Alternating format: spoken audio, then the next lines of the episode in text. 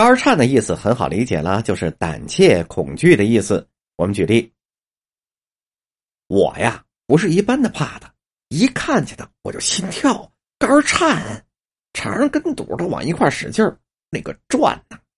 再举一例，打仗是切敌必败，他吓得直哆嗦，肝都颤了。再举例，一想到这儿啊，他只想跳着脚骂大街，可又肝颤跳不起来呀，拉不开嘴。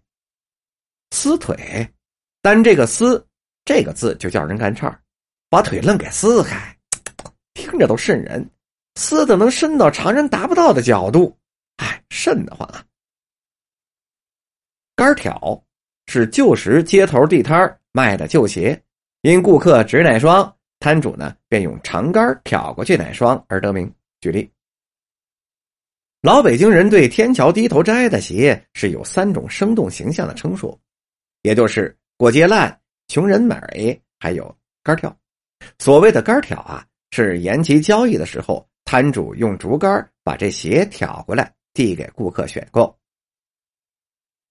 杆犯是强奸犯，杆犯打过几个眼啊？这脏话刺得我是头皮发紧。王瑶和说：“政治犯，他断定我是强奸犯。您说这多损呐！”下面一个词是“杆上”。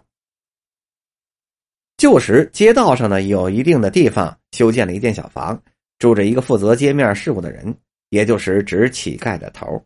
举例，前清各巷口有空大院的地方，都有那么一间小房，因为是官家盖的，所以虽小，那也是瓦房，甚至还有覆筒子瓦的。各街各段杆上的看街的都是住在其中，是名为推子。再举例。因为这祭祀的肉实在是不好吃，剩下的也多。最早的办法就是赏给看街的，或者是赏给杆上的，也就是乞丐头。再举例，有皇帝的年头，据说他算一行啊，叫做什么呀？那叫杆上，这是有组织的要饭的。京城《红鸾喜》就里面曾经提到过，江湖上也有管他叫穷门的。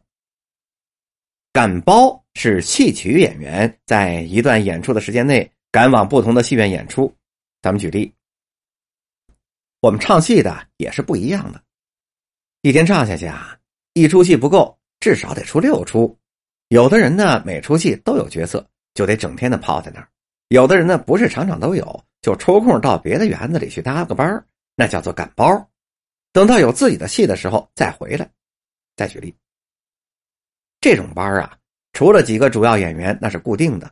无论是曲艺演员、评剧演员，大都是赶包演戏。曲艺演员化妆方便，赶包的更多。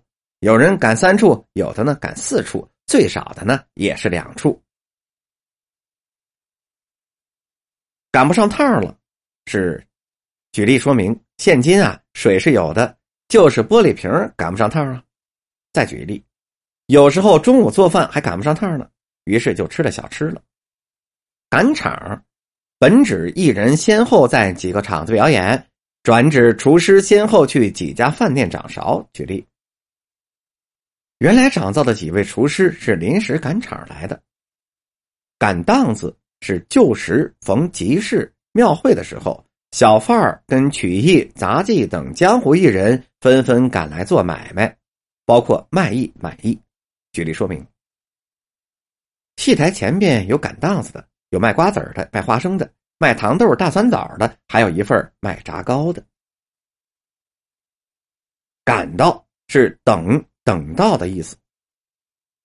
举例说明，单大爷刚才听见老王说还是一个姓连的，是以为是青皮连的，所以气儿就往上撞了，打算出去揪住他，就是一场官司。赶到出口一瞧，原来是这老少两块料啊！嘿。真是踏破铁鞋无觅处，得来全不费工夫。这两块料可算是到我手里了。再举例子，赶到楼子一出来，您瞧吧，属狗的打胜不打败，一个个的是躲躲闪闪，全不露面了。赶点儿而化运是指碰运气，北京话常说的一句。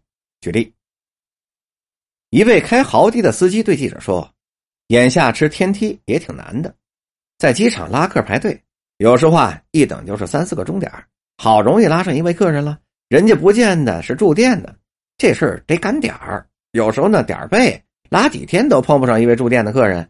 本集播讲完毕。